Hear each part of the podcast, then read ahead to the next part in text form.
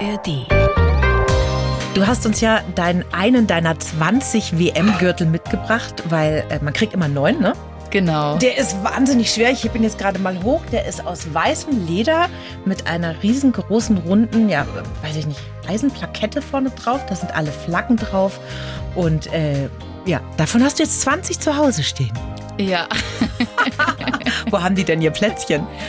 Also den ähm, allerersten, den habe ich äh, tatsächlich im Wohnzimmer im Regal stehen, sodass man ihn auch sieht. Mhm. Und äh, die anderen 19 sind auf dem Kleiderschrank oben drauf. Und ich habe echt Angst, dass der mal zusammenbricht, weil die sind schon echt schwer. Die blaue Couch. Der preisgekrönte Radiotalk.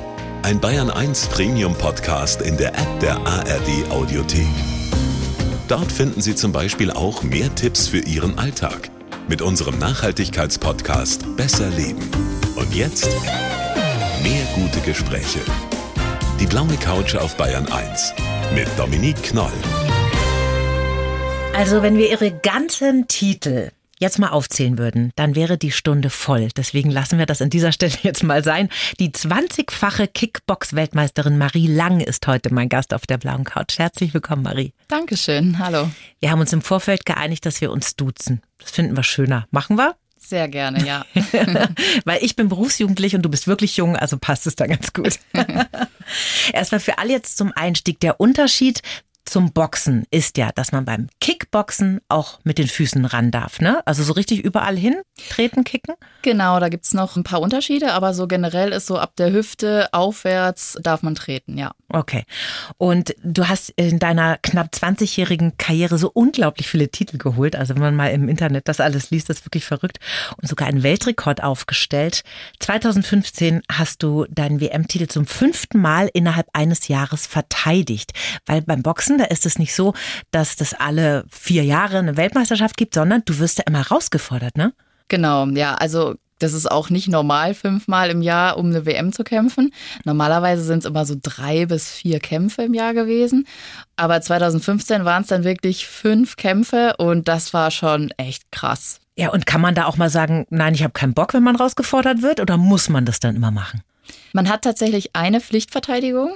Und der Rest, ja, man, man ist ja, also ich hatte auch unterschiedliche Titel und deswegen ist natürlich so der Sportler Ehrgeiz, will man natürlich auch zeigen und äh, wieder verteidigen und ist natürlich heiß auf die Kämpfe. Ja, du hast uns ja deinen einen deiner 20 WM-Gürtel mitgebracht. Man kriegt immer neun, ne?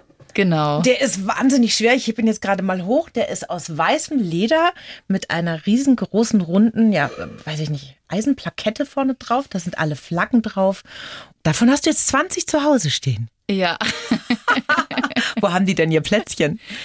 Also den allerersten, den habe ich äh, tatsächlich im Wohnzimmer im Regal stehen, sodass man ihn auch sieht. Mhm. Und die anderen 19 sind auf dem Kleiderschrank oben drauf. Und ich habe echt Angst, dass der mal zusammenbricht, weil die sind schon echt schwer. Total schwer, aber den hat man ja immer nur kurz an zum Fototermin wahrscheinlich, ne? Genau, den kriegt man halt nach dem Kampf dann überreicht, dann wird er einem umgebunden und ja, es ist dann auch echt schwer. Also ein erste Weltproblem. Oh Gott, mein WM-Gürtel ist total schwer. Aber der ist schon echt, ähm, ja, stolz, aber nicht, nicht ganz so leicht. Muss man aufpassen, dass man ihn nach vorne kippt. Ich habe mich wirklich total auf unser Gespräch gefreut, denn du bist ja nicht nur Kickboxerin, sondern eine echte Wundertüte. Eine Modedesignerin, Model, Motivationscoach. Du engagierst dich für mehrere soziale Projekte. Da sprechen wir drüber jetzt in dieser Stunde. Zuerst, damit wir dich ein bisschen besser kennenlernen. Wir schreiben jedem Gast einen Lebenslauf. Haben wir auch für dich gemacht und ich darf dich bitten, den jetzt mal vorzulesen. Oha. Ich heiße Marie Lang und ich habe gerne viele Eisen im Feuer. Bekannt wurde ich als Münchner Kickbox Queen und habe sechseinhalb Jahre lang alle Titel abgeholt und verteidigt, die es gab. Der Abschied vom Profisport war für mich traurig und erleichternd zugleich. Geprägt haben mich meine kluge Mutter, meine Kombi aus Selbstzweifeln und Ehrgeiz und mein Sinn für Humor. Münchnerin bin ich seit mehr als 15 Jahren und liebe meine selbstgeschneiderten Dirndl. Mein Ziel ist es, andere zu motivieren, Frauen zu stärken und neue Wege als Designerin zu gehen. Mein Motto, am Ende bereuen wir nur die Chancen, die wir nicht genutzt haben. Und fühlst du dich da erfasst? Cool, ja, ja, richtig gut. Den hebe ich mir auf. Sehr gerne, nimm mit nach Hause. Es gibt ja, das ist ganz lustig, eine österreichische Frauenrechtlerin, die auch Marie Lang heißt. Weißt du wahrscheinlich, oder? Ja, habe ich bei Wikipedia gesehen. Das ist witzig, wenn man dich googelt, kommt das. Und dann kommen aber auch natürlich, zuerst kommst du und diese vielen Überschriften im Netz, ja, also der biestige Engel, lang will kämpfen wie eine Amazone, so sexy ist die Kickbox Queen. Also ich meine, du bist wirklich eine sehr attraktive Frau. Ist dir das denn nicht manchmal wahnsinnig auf die Nerven gegangen? Dass du da immer so gesehen wirst, also dass deine Optik da immer so wahnsinnig mit reingespielt hat in deine sportlichen Leistungen? Ja, teilweise war es auch echt lustig, was man so gelesen hat. Ich glaube, es war immer so ein Spiel natürlich mit der Optik, aber auch mit dem sportlerischen Können, würde ich sagen. Also mhm. ja, ich bin eine Frau und habe mit Sicherheit auch da in den Fotoshootings irgendwie ein bisschen gespielt, aber ich möchte auch ernst genommen werden als Sportlerin, ganz mhm. klar. Hat dich da auch mal was richtig geärgert in der Presse? Ja, gerade am Anfang wurde man natürlich auch so ein bisschen belächelt, so hm mhm. und süß. Und auch meine Gegnerinnen haben mich dann äh, bei Kämpfen gesehen in einem Röckchen und so und haben dann so, haha, die mache ich fertig. Mhm. Aber wenn dann die erste Runde losging und die dann gemerkt haben, okay, da sitzt dann doch was hinter diesem Schlag, da sah es dann ganz anders aus. Und das hat mich schon echt froh gemacht. Also, dass dann die Leute schon erkannt haben, nee, da sitzt auch was hinter. Nicht nur ein hübsches Gesicht. genau. Du bist Jahrgang 1986, da tobte in Deutschland Deutschland ja das Tennisfieber. Du bist mit einer älteren Schwester aufgewachsen und Lehrereltern, kommst aus NRW gebürtig. Und vor allem deine Mutter hat dir ja viel mit auf den Weg gegeben, ne? Ja, total. Also meine Eltern haben sich getrennt, als ich sechs war. Es war in der ersten Klasse. Mhm. Und sie hat ja meine Schwester und mich ja alleinerziehend aufgezogen. Mhm. Und ich finde es jetzt, in dem Moment hat man das ja noch nicht so verstanden. Mhm. Aber im Nachhinein betrachtet finde ich das schon toll, wie sie das gemacht hat. Also wie sie das hinbekommen hat mit zwei Kindern alleine und wo sie die Prioritäten gesetzt hat. Und ja, sie hat mir eigentlich alles, was wichtig war, hat sie mir ermöglicht. Und mhm. was halt nicht so wichtig war, es hat dann halt nicht geklappt. Also ich wollte zum Beispiel unbedingt zum 18. Geburtstag ein Auto haben. Mhm. Und das wäre für mich der absolute Traum gewesen. Das habe ich natürlich nicht bekommen. Dafür aber dann mein Modedesign-Studium, was auch wirklich teuer war im Nachhinein. Und mhm. das hat sie mir eigentlich einfach ermöglicht. Und ich glaube, da hat sie schon echt gute Entscheidungen getroffen. Ja, aber halt nachhaltiger fürs Leben, ne? Als so ein Auto, wahrscheinlich so eine Total, Ausbildung. Total, ja, ne? voll. Und zum Vater hattest du Kontakt? Ja, eine ganze lange Zeit nur so am Geburtstag mhm. und äh, einmal im Jahr quasi. Mittlerweile wieder viel besser. Ja. Und in deiner Kindheit war das für dich ein Thema? Also hat dir das gefehlt? Oder ist es dann einfach schon so, dass man sagt, ja, es ist wie es ist und geht halt gerade nicht anders? Doch, es ist schon schwierig, wenn mhm. dann auf einmal eine Person fehlt. Ganz klar, irgendwie so die Vaterfigur, ähm, Figur, ja. mhm. genau. Mhm. Und das ist schon schwierig gewesen am Anfang, mhm. klar. Und dann als Kind bezieht man das natürlich auch irgendwie auf sich selbst. Wieso ist der jetzt nicht mehr da? Bin ich daran schuld? Habe ich irgendwas falsch gemacht? Und dann kriegt man eventuell auch Streitereien mit mhm. und bezieht das dann natürlich auch irgendwie auf sich. Wenn man älter wird, versteht man das vielleicht ein bisschen mehr, dass halt die Eltern einfach sich nicht mehr verstanden mhm. haben. Aber ich glaube, irgendwie nimmt man es ein bisschen immer mit. Mhm. Ich finde, man kann nicht alles auf eine Scheidung schieben oder deswegen bin ich irgendwie so geworden. Aber so ein bisschen nimmt man das, glaube ich, mhm. schon mit, ja. Das ist ja auch bei Kindern so verrückt, wenn man als Mutter oder Vater mal schlechte Laune hat, dann sagt das Kind ja immer gleich, was ist denn los? Und denkt immer, das hat was mit dem Kind zu tun, ne? Aber ist ja meistens ja. gar nicht der Fall. Da muss man einfach auch als Erwachsener wahnsinnig gut aufpassen, dass man da richtig kommuniziert, ne? Ja. Modedesign-Studium hat jetzt ja nicht so viel mit Kickboxen zu tun. Mit 16 hast du damit angefangen. Wie ist das überhaupt dazu gekommen, dass du diesen Sport angefangen hast? Also den Sport, das war ehrlich gesagt so Zufall. Ich habe mit einer Freundin zusammen einen Bericht im Fernsehen gesehen mhm. und haben wir irgendwie gesagt, das ist cool. Und ich bin ja ursprünglich aus NRW, aus Lemgo. Mhm. Kennt man hauptsächlich vom, vom Handball, TPV Lemgo. Ja, super erfolgreich. Genau. Und da gab es eine Kickbox-Schule. Also gibt es immer noch. Aber es war dann mhm. halt so Zufall. Okay, wir haben es direkt bei uns in der Stadt. Und dann bin ich mit meiner Freundin da hingegangen. Und wir waren sofort total begeistert und sind sechsmal die Woche zum Training. Boah. Ja, und es war wirklich, wir haben uns, das Training war vorbei und wir haben uns auch schon wieder aufs nächste Training gefreut.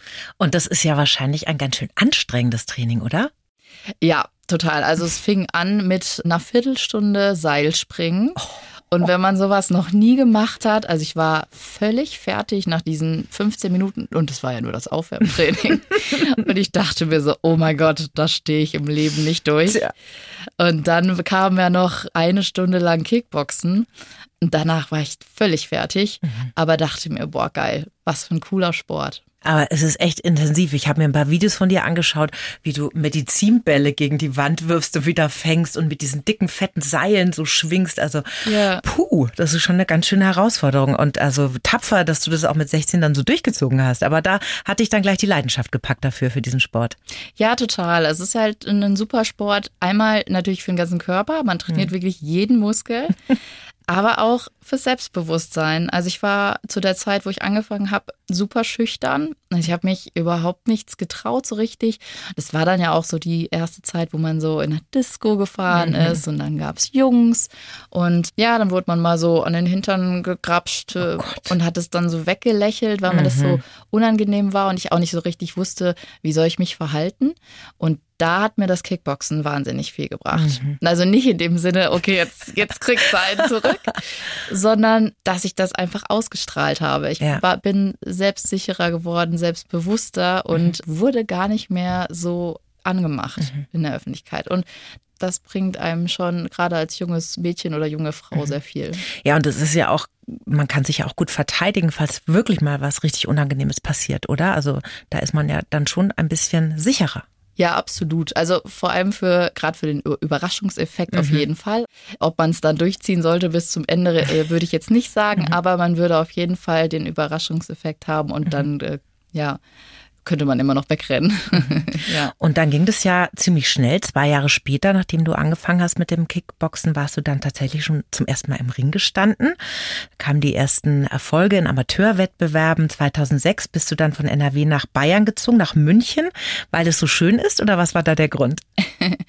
ja, ich habe ja in NRW mein Abitur noch gemacht mhm. und dann war natürlich so die Frage, okay, was mache ich jetzt? Das Kickboxen war für mich ein Hobby, also das war jetzt gar nicht so hm, groß das Thema. Ich hatte halt dieses Interesse an Mode und dann mhm. habe ich gesagt, okay, ich möchte unbedingt Modedesign studieren und wenn ich das mache, dann in München. Und ich war vorher noch nie in München. Also ich habe die Stadt, ich kannte die Stadt gar nicht, aber ich habe gesagt, ich will unbedingt in München studieren. Das ist die Stadt, mhm. wo ich hin will und angekommen wohlgefühlt. Ja. Ja. Zögert sie etwas? Also die Stadt total meins. Mit den Leuten musste ich erstmal warm werden, mhm. weil es doch total schwierig war, neue Leute kennenzulernen. Obwohl du studiert hast, da denkt man ja immer so, Mensch, in so einem Unibetrieb hat ja. man ja sofort eine große Freundesgruppe am Start. War nicht so. Das war auch mein Gedanke und ich ja. dachte mir auch so, ha, hier und Biergarten und ich finde das alles so toll und, und alle setzen sich zusammen und mhm. reden. Mhm. Und dann habe ich erstmal gemerkt, okay, ist vielleicht doch nicht so. Man muss dann doch erstmal warm werden aber gerade der Sport hat einem dann schon Kontakt gebracht und mhm, mhm, dann lernt man ja auch im Studium Leute kennen. Das heißt, du bist dann nach München gekommen und hast auch weiter mit Kickboxen gemacht. Ich hatte tatsächlich so einen Vorfall in der U-Bahn, wo ich von einem Mann angepöbelt worden bin mhm. und ich mich so super unwohl gefühlt habe, wo ich gesagt habe, okay, jetzt muss ich mir hier in München auch was suchen, wo ich Kickboxen mache. Mhm. Und dann habe ich mich bei den Stekos angemeldet, wo ich ja auch jetzt zum Schluss trainiert mhm. habe. Das ist eine Kampfsportschule in München, ne? Genau. Mhm. mhm. Ich war super selten beim Training, aber ich war angemeldet. Also ich habe mehr oder weniger mit Abwesenheit geglänzt tatsächlich. Mhm. Aber das war so der Weg, wie ich dann meinen Trainer kennengelernt habe. Gibt es denn eigentlich oft auch mal einen blauen Fleck oder ein Pfeilchen oder so vom Training oder kommt es eher selten vor? Doch, doch, das kommt schon öfters mal vor. Und so läuft man dann auch in die Modeschule ein. Also Gott sei Dank im, ja, wobei, im, ja, so ein Pfeilchen gibt es schon auch mal. Ja. Aber es sind dann doch eher so die blauen Flecke an den Beinen, also so Sommer, kurzer Rock. Da kommen dann schon mal Fragen, was ist denn da los? Mhm. Aber ähm, ja, bleibt nicht aus. Ein blauer Fleck geht ja auch wieder weg. 2011 hast du dann das Studium abgeschlossen und hast eben, wie du schon gesagt hast, bei Steckos angefangen in München bei dem Kampfsportzentrum. 2014 dann der erste Profikampf. Und wir bringen uns jetzt mal ein bisschen in Stimmung. Du hast da nämlich einen Einlaufsong das haben ja die mhm. Profi-Boxerinnen und Boxer und auch beim Kickboxen natürlich. Otto knows Million Voices.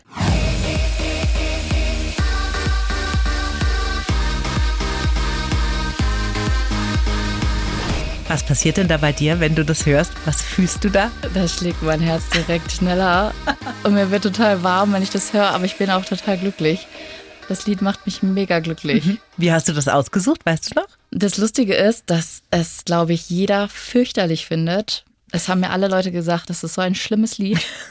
Und ich habe gesagt, nee, das gibt mir die Stimmung. Ihr müsst euch das so vorstellen, ich stehe da, gucke auf den Ring, kurz bevor ich rausgehe in, in die Halle.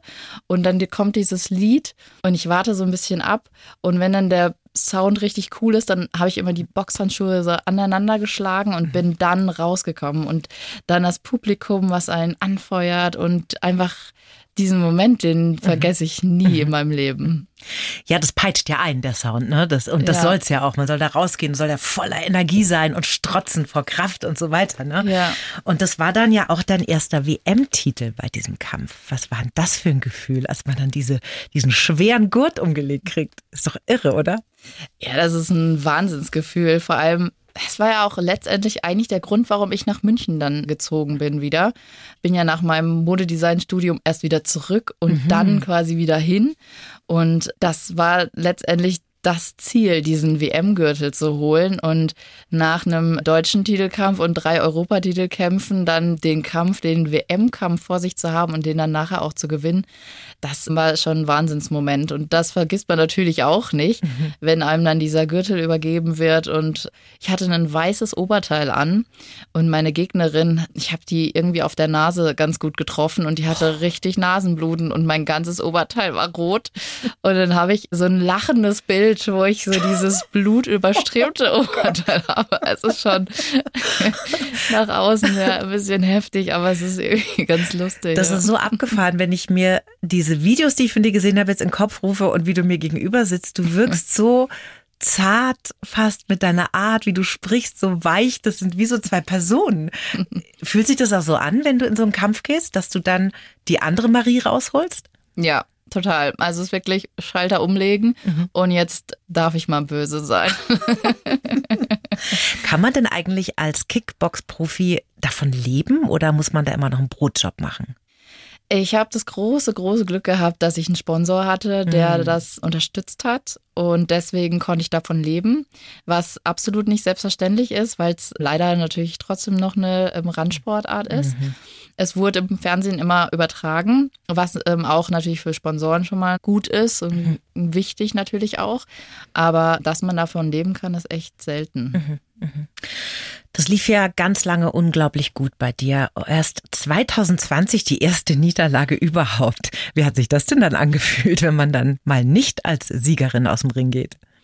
Ja, das war schon nicht ganz so leicht, muss ich sagen. Das war nach dieser Corona-Zeit 2020. Äh, da ging es ja los mit Corona, ne? Genau. Und du warst ja eine der ersten, die dieses Virus hatte im Februar ja. des Jahres schon, ne? Genau, da wusste mhm. man noch gar nicht, dass es das mhm. ist. Ich hatte einen Kampf im Februar und kurz davor habe ich Corona bekommen, wusste es nicht, dann Antibiotika bekommen, was natürlich nicht geholfen hat. Mhm. Und dann war halt auch ein bisschen kämpfe ich, kämpfe ich nicht. Es war dann wieder ein bisschen besser und ähm, wir haben dann das Go bekommen vom Arzt, dass es geht.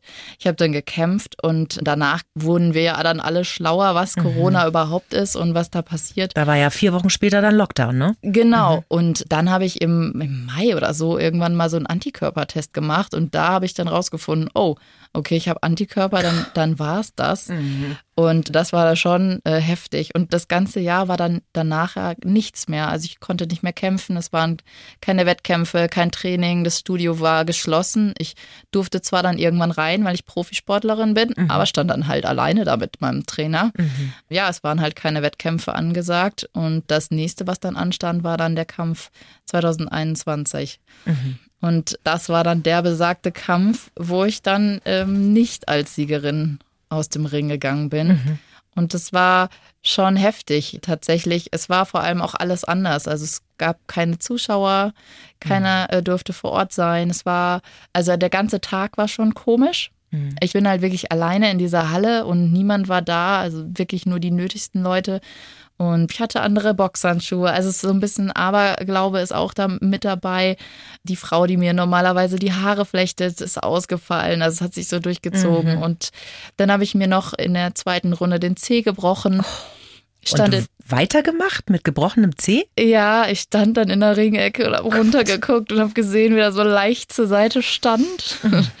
Ja, es hat sich so durchgezogen. Es war ein super harter Kampf, mhm. aber ich habe ihn leider verloren. Da wolltest du ja aber auch schon aufhören 2020 eigentlich, oder? Da wolltest du ja eigentlich deine Profikarriere schon beenden. Und dann kam ja Corona. Ja, wobei das äh, offiziell eigentlich keiner wusste. Also ah. ich hatte ah. so für mich gesagt, okay, ich will jetzt nochmal richtig Gas geben 2020, das Jahr nochmal mitnehmen, mhm. alles was geht und dann war so in meinem Kopf, höre ich auf. Mhm. Und dadurch, dass dann alles ausgefallen ist, wollte ich natürlich so meine Karriere nicht beenden und sagen, okay, ich bin dann mal weg, weil es ist ja jetzt auch nichts mehr. Tschüss. Ja, ja, ja. Und deswegen habe ich gesagt, nee, komm, 21 nehme ich jetzt auch noch mit. Aber ist schon hart, oder? Weil ich meine, auch uns Nicht-Profisportler nervt sowas ja tierisch, so ein Coronavirus oder eine fette Erkältung, wo man ja die Füße auch stillhalten muss eine Zeit lang, bis man dann wieder so in Form kommt, oder? Geht es schneller als Profisportler? Ich hatte tatsächlich auch dann so eine Phase ganz am Anfang, wo ich mich echt hab gehen lassen, wo ich nicht trainieren durfte im Gym und wo ich zu Hause war und dachte, hm, okay, jetzt habe ich kein Ziel, ich mhm. habe nichts, worauf ich so hin trainieren kann. Jetzt bin ich halt auch mal faul und esse ein bisschen. und habe dann auch schnell, ich glaube, es waren acht Kilo. Oh, ist das gemein, oder? Wenn man es mal laufen lässt. Oh Mann. Ja, und dann hat mich irgendwie der Ehrgeiz gepackt und gesagt, boah, das geht gar nicht. Ich mache jetzt wieder was. Und dann war das auch ratzfatz, dass ich wieder äh, zweimal am Tag trainiert habe, obwohl ich äh, halt keinen Kampf hatte. Mhm. Und war dann wirklich fit wie nie. Und dann mhm. habe ich das zweite Mal Corona bekommen. Im November war das dann, ne? Genau. Oh und da war dann wirklich mit zwei Wochen Quarantäne und also wirklich Geschmackssinn, Geruchssinnverlust, so diese ganzen Symptome hat sich so durchgezogen. Und dann denkt man natürlich auch, oh Gott, wie merke ich das nachher im Training? Habe ich dann noch irgendwas? Das war schon nicht so schön. Und so war dann das Jahr quasi dann beendet da hat man ja wahrscheinlich auch eine tierische Bremse im Kopf, oder? Weil man immer denkt, überfordere ich mich jetzt, mache ich jetzt zu viel, ich muss auf meinen Körper achten und man verliert so ein bisschen das Gefühl dafür überhaupt, ne? wie hart man trainieren kann und was man sich zumuten kann. Aber du bist da immer wieder aufgestanden und dann Anfang letzten Jahres hast du eine sehr alarmierende Diagnose bekommen, bei einer, glaube ich, Routinevorsorge war das, oder? Da wurde bei dir eine Vorstufe zum Gebärmutterhalskrebs entdeckt. Das war tatsächlich eine ganz normale Routineuntersuchung, als du das. Genau. Ja, ich sollte eigentlich schon im, im Herbst diesen Frauenarzttermin machen. Mhm. Mm, ich glaube, da war ich 34 und aus irgendeinem Grund konnte ich den nicht wahrnehmen mhm. und musste den verschieben. Und dann hatten die aber keinen Termin mehr frei. Und dann musste ich den ins nächste Jahr legen. Mhm. Und es hat mich so geärgert in dem Moment. Und im Nachhinein war das so mein großes Glück, weil ich dazwischen Geburtstag hatte und dann meinen 35. Geburtstag gefeiert habe und ab dem Zeitpunkt ja dann diese Krebsvorsorge war. Mhm. Und dann wurde das das erste Mal getestet und dabei wurde dann rausgefunden, dass ich diese schwere Krebsvorstufe habe. Mhm. Mich hat dann die Frauenärztin angerufen und wenn einen Arzt anruft, dann weiß man schon, okay, ist nicht gut. Ja. Das war natürlich erstmal ein totaler Schock weil ich da ja auch schon ein bisschen im Kopf hatte, okay, ich werde bald meine Karriere beenden und ja, wer weiß, wie das mit Familienplanung und so mhm. ist. Also man hat schon ein bisschen weiter gedacht und dann sowas zu erfahren und dann gerade auch noch, wo ich dann meine Sportlerkarriere aber mhm. auch noch machen möchte und alles noch mitnehmen will, das war schon ähm, hart in dem Moment. Du hast das ja auch auf Instagram geteilt. Das war ein sehr emotionaler Post. Ich habe mir den vorhin nochmal angeschaut. Das hast du gemacht, weil du einfach ein Multiplikator sein willst und sagst, geh zur Vorsorge. Ja, ich habe tatsächlich lange überlegt, ob ich es mhm. mache. Und es war dann, glaube ich, ein Monat später, wo ich mal dachte, das ist schon was Wichtiges. Dieser HPV-Virus, wovon ich vorher noch nie was gehört habe, mhm. wo es ja mittlerweile ähm, auch eine Impfung gibt. Genau, ja. Das wird bei Kindern oder ja ganz jungen Mädchen gemacht, ja. Genau, mhm. mhm. das gab es bei mir noch gar nicht. Deswegen äh, habe ich auch noch nie was von der Impfung gehört und ähm, ich wusste auch nicht, dass das so viele Leute haben. Ich glaube 80 Prozent oder so. Also es ist jetzt nichts Seltenes und mhm. auch, ey, das ist halt erst denkt man so, okay, da muss ich mich für schämen oder so, aber es ist halt einfach nicht selten mhm. und deswegen fand ich es so wichtig, das einfach öffentlich zu machen mhm. und zu sagen, okay, jetzt ist es jetzt nicht das beste Thema, aber schaut, dass ihr zur Vorsorge geht und lasst euch durchchecken. Das ist einfach super wichtig. Ja. Ich finde es großartig, dass du das gemacht hast, wirklich, weil das ist einfach ein schambehaftetes Thema, warum auch immer. Aber das Erste, was von Krankheiten abgeklopft werden muss, ist die Scham, weil kein ja. Mensch kann was dafür. Wirklich. Der letzte Kampf deiner Karriere, der war am 2. Juli letztes Jahr im Münchner Zirkus Krone. Hast du dir einen schönen Ort ausgesucht? Das ist so toll da. Gegen die Belgierin Kelly Danioko. Spreche ich die richtig aus? Ich glaube schon. schon ne? Und ausgerechnet diesen Kampf hast du verloren. Mann. Ja. War das sehr schlimm für dich? Ja. Schon, ne? Oh Mann. Ehrlich gesagt schon. Ja, eine Niederlage ist nie schön, mhm. aber wenn man ja 40 Kämpfe macht und 38 gewinnt und der letzte Kampf dann eine Niederlage ist, ist natürlich schon bitter. Mhm. Ich habe halt groß vorher angekündigt, ich mache jetzt noch zwei Kämpfe, weil ich unbedingt wollte, dass die Leute noch eine Möglichkeit haben zu kommen. Mhm die meisten machen einen Kampf, gewinnen und sagen dann so, das war der letzte. Ja. Und das wollte ich nicht. Ich wollte unbedingt, dass halt alle vorher wissen, okay, das wird der letzte Kampf. Ja, und es war, glaube ich, so ein bisschen, die Luft war schon raus. Mhm. Also ich hätte, die Vorbereitung war auch nicht mehr so, die, ich habe halt gemerkt, ich brenne nicht mehr so richtig dafür. Und ich wollte es dann einfach nur noch zu Ende bringen. Mhm. Und es hat man auch im Kampf gemerkt, dass ich nicht mehr richtig da war und eigentlich nur noch die Zeit so runtergezählt habe. Und ja, kann man leider nicht ändern. Mhm. Es waren noch mal alle da und ich war natürlich super Die ganze enttäuscht. Verwandtschaft aus NRW angereist. Ja, Ach Gott. Die ganze Familie und ähm, ich habe es mir natürlich anders vorgestellt, mhm. aber ja, so ist es. Da musste ich auch ein bisschen dran knabbern, aber ich mhm. dachte mir halt einfach, ich habe so viele geile Kämpfe gehabt und so viel gewonnen und die zwei sollen es jetzt nicht runterziehen. Absolut. Ja. Und Mitte 30 ist es dann so ein Alter, in dem man aufhört mit dem Kickboxen oder was war bei dir eigentlich der Beweggrund? Ich habe tatsächlich immer gesagt, ich höre dann auf, wenn ich keine Lust mehr habe oder mhm. keinen Spaß mehr daran ja, so ein richtiges Alter gibt es, glaube ich, nicht. Man muss das körperlich so fühlen. Klar, im Fußball ist ja auch irgendwie okay, mhm. mit 35 bist du dann irgendwie alt. Ist man ja im Sport dann schon relativ schnell gefühlt. Also ich habe keine Schmerzen gehabt, ich hatte keine Verletzungen. Es war bei mir einfach, dass ich gesagt habe, ich möchte nicht mehr. Mhm. Ich habe nicht mehr so Spaß, nicht mehr so diesen Biss und ja, wie man es halt auch beim letzten Kampf dann gesehen hat, das bringt es dann auch nicht, wenn man sich dann, ja, wenn man nicht so zu 100 mhm. Prozent mehr dabei ist.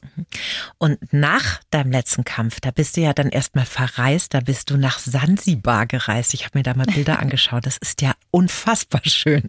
Und da hätte euch die Polizei fast nicht in den Flieger gelassen, ne, dein Freund und dich. Ja. Ja, ich hatte mir dann im Kampf noch zwei Kopfstöße noch mitgenommen und hatte ein richtig dickes blaues Auge. Es sah furchtbar aus, mit dem wir auch am nächsten Tag noch mit der Familie feiern waren. Ich saß im Biergarten dann mit Sonnenbrille. Und am Flughafen mm, bin ich dann auch so rumgelaufen. Und dann hatte mich die Polizei schon so ein bisschen im Blick und fragte mich dann, was denn da los gewesen ist. Und mein Freund wurde schon so ein bisschen äh, böse angeguckt.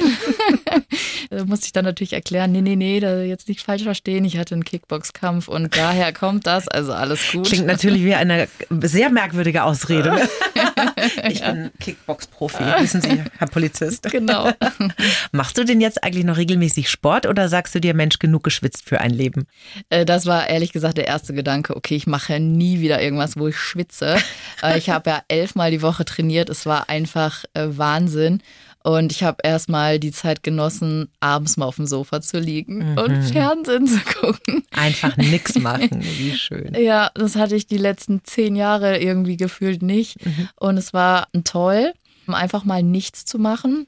Und der Spaß war auch tatsächlich nicht mehr so richtig da, irgendwie sportlerisch irgendwas zu machen.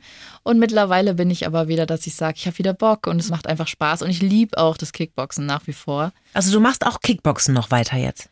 Ich bin ab und an mal da. Mhm. Ich habe aber echt gemerkt, es ist super schwierig, vom Beruf wieder zurück ins Hobby zu gehen. Ah, weil man da einfach auf einem anderen Level unterwegs war, ne? Ja, also ja ich bin halt schon, ich habe dann immer noch den Ansporn, okay, ich muss hier jetzt heute die Beste sein und äh, ich darf auch nicht getroffen werden. Und mhm. äh, mhm. so gehe ich jetzt halt auch noch da rein. Und das ist natürlich schwierig, wenn man nicht mehr elfmal die Woche trainiert, sondern halt nur noch einmal in ja. zwei. massiver Unterschied. Du hast ja vor deinem letzten Kampf auch noch ein ganz spannendes Ernährungsexperiment gestartet. Du hast dich da vegan ernährt, ne? Vor deinem letzten Kampf. Das ging ganz gut, oder? Genau, es war nicht der letzte, ah, aber der letzte. das, ja, in der Zeit, mhm. ähm, ich wollte das gerne mal testen. Ich hatte da eine Doku zu gesehen mhm. und ich fand es super interessant und habe das dann einfach gesagt, okay, ich mache jetzt meine Wettkampfvorbereitung komplett vegan. Und ähm, die Reaktionen waren Wahnsinn. Also darauf, äh, ich habe Kommentare bekommen, okay, dann wirst du verlieren, ja, schade, aber das wirst du leider nicht packen und wie dumm kann man sein und. Aber ich meine, Arnold Schwarzenegger, der Formel 1 Weltmeister, Lewis Hamilton, es gibt so viele Spitzensportler, die vegan leben, ne? Ja. Mhm. Ja, aber die Reaktion war komplett in die andere Richtung, mhm. was mich auch extrem gewundert hat. Ich bin super damit ausgekommen. Also ich hatte auch ehrlich gesagt gar nicht so das Problem damit. Ich habe Eier tatsächlich am meisten vermisst, also mhm. mal so ein Rührei oder so. Ja. Aber so Fleisch oder Fisch wegzulassen war für mich gar nicht so mhm. schwierig. Und du hast jetzt auch nicht an deinem Energielevel oder an deiner Kraft gemerkt, dass das irgendwie problematisch war? Nee, eher im Gegenteil. Ah. Dadurch, dass ich ja zweimal am Tag trainiere, ich habe halt immer irgendwie versucht, dazwischen wirklich eine Pause zu machen, mich eine Stunde hinzulegen. Mhm. Und äh, bei der veganen Ernährung hatte ich echt das Gefühl, ich habe viel mehr Energie und ich bin auch fitter. Also ich habe mhm. mich besser gefühlt, einfach fitter. Mhm. Das ist immer ganz erstaunlich, die Reaktion. Ich habe irgendwann im Radio mal gesagt, dass ich vegetarisch lebe das war's, ne? Nicht erhobener Zeigefinger oder gesagt, das ist die einzig wahre Form zu leben. Mhm. Aber da kommen dann einfach immer Reaktionen. Warum auch immer, ja? ja? Also, weil jeder soll machen, wie er mag. Um Gottes Willen geht mich nichts an, aber irgendwas holt das vor im Menschen oder in vielen Menschen, die sind genervt, ne? Ja, die fühlen sich persönlich irgendwie angegriffen. Mhm. Ich weiß auch nicht warum, aber genau das war ja auch so das, was ich erlebt habe. Mhm. Und es ist lustig, weil Weiß ich auch nicht. Also ich habe ich hab total viele Rezepte beibehalten, die ich auch wirklich richtig lecker finde. Und das, ist, das meiste ist gar nicht durch irgendwelche Ersatzprodukte. Es ist einfach Fleisch und Fisch weglassen. Mhm, mh. Genau. Ja, ich mache das auch nicht mit den Ersatzprodukten. Ich versuche dann einfach wirklich pflanzlich zu leben. So, jetzt haben wir uns ein bisschen verratet in der veganen Ecke. Was ich ganz lustig fand, du hast ein Fleischkleid getragen, weil du hast es so ein bisschen eben auch in die Öffentlichkeit transportieren wollen. Ja. Waren das echte Schnitzel, die du da am Körper hattest? ja, das war extrem oh. eklig. Das waren so Fleischreste. Mm, oh Gott. Ja, und das fühlt sich so ekelhaft an. Also vor allem dieser rohe Fleischgeruch mhm. und dieses feuchte das Fleisch auf dem Körper. Es war schon echt eklig. War das deine Idee? Ähm, oh, ich, weiß, ich fürchte ja, oder? Ich fürchte auch, ehrlich gesagt. Ich glaube, das kam so ein bisschen von Lady Gaga. Die hatte doch die mal hatte so ein an, Fleischkleid. Ja. Und das war irgendwie so die Idee. Und dann war halt auf der einen Seite das Fleischkleid und mhm. auf der anderen Seite das Salatkleid, was ich auch anhatte. Das war aber sehr putzig, das Salatkleid. ja, aber das Fleischkleid war mhm. schon heftig. Bei Lady Gaga war es, glaube ich, getrocknetes Fleisch. Das macht die ganze Sache noch mal ein bisschen einfacher. Ich glaube, das war nicht ah. diese Klatschlasse-Schnitzel, die du okay, da Okay, das sagst du jetzt, zwei Jahre zu spät. ja, du willst es aber schon manchmal wissen. Ne? Du warst ja auch bei Promi Big Brother schon, bei der Reality-Show. Was hat dich dahin gebracht? Neugierde? Einfach mal, ich will sowas mal ausprobieren, oder? Ja, wir haben tatsächlich, mein Trainer und ich, jahrelang so Trash-Formate immer abgelehnt und gesagt, boah, nee, das passt gar nicht zu mhm. Marie. Und da war dann so der Moment, ja, man spricht auch einfach mal ein anderes Publikum an. Und das mhm. war, glaube ich, so ein bisschen dieses Interesse, was ich hatte. Okay, man geht so aus seiner Kickbox-Blase und aus der Sportblase raus und in ein komplett anderes Leben. Und ich habe dann einfach gesagt, komm, wir probieren es mal. Mhm. Und es war total abgefahren und schräg. Ich weiß auch nicht, ob ich es nochmal machen würde.